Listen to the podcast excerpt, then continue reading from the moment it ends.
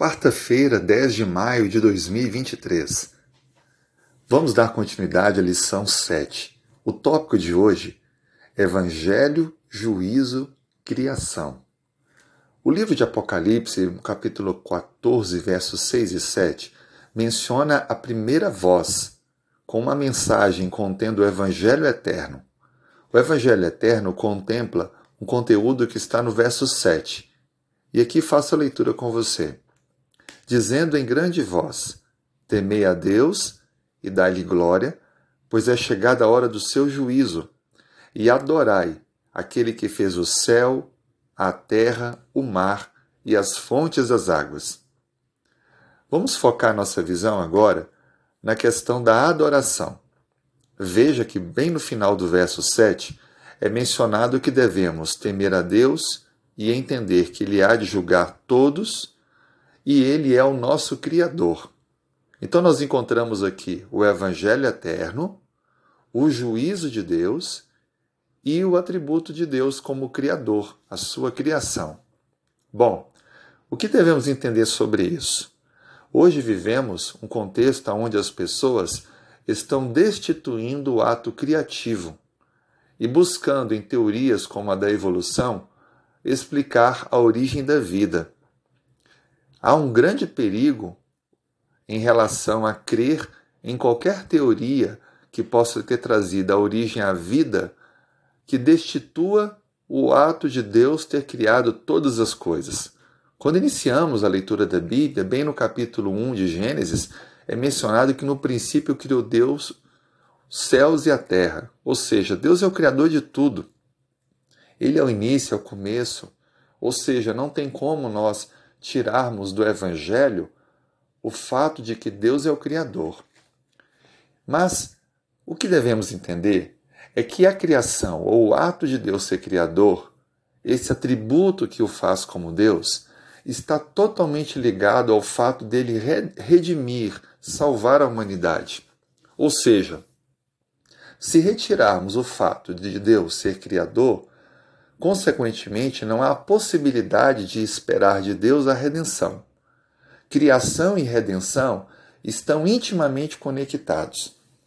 Leio com você agora o livro de Colossenses, no capítulo 1, versículo 15 em diante, quando fala de Cristo, e diz assim: Ele é a imagem do Deus invisível, o primogênito de toda a criação, pois nele foram criadas todas as coisas nos céus, sobre a terra, as visíveis e as invisíveis, sejam tronos, soberanias, quer principados, quer potestades, tudo foi criado por meio dele e para ele.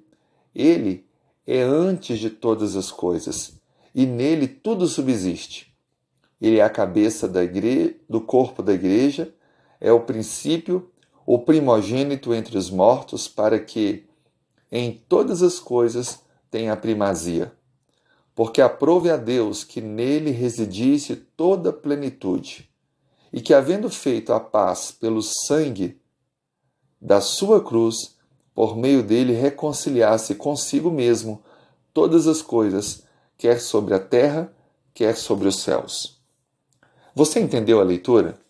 Colossenses capítulo 1 nos mostrou que Jesus é Criador e, junto com o Pai, trouxe a origem à vida tão inteligente e diversificada que conhecemos hoje.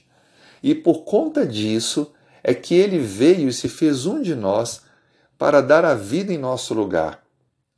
Deus criou todas as coisas, tudo existe por meio da criação de Deus e por meio da vida de Deus. Na pessoa de Cristo, com seu ato de justiça, obediência, a sua graça é transferida a todos para que possam ter a sua vida justificada, para que então no juízo possam receber a salvação. O Evangelho é isso. É dizer que se nós queremos aceitar Deus como Criador e nos relacionar com Ele hoje, em uma ação transformadora que Ele faz em nós, então estaremos preparados para enfrentar o juízo e poder ser assim beneficiado pela graça salvadora de Cristo. Amém? quero orar com você. Se puder fechar os olhos. Senhor, muito obrigado porque tu és o nosso Criador, aquele que deu origem à vida, o que fez tudo a partir do nada. Louvado seja o teu nome, Senhor. E é por conta disso que cremos que tu és o nosso Salvador. É exatamente por ter o poder de ser o Criador que nós temos convicção de que a tua graça é nos transferida para que possamos ter certeza de vitória ao passar pelo juízo. Senhor, nos perdoe, nos transforme. Conduza-nos nesse dia, dando-nos a tua bênção. É a nossa oração, em nome de Jesus. Amém.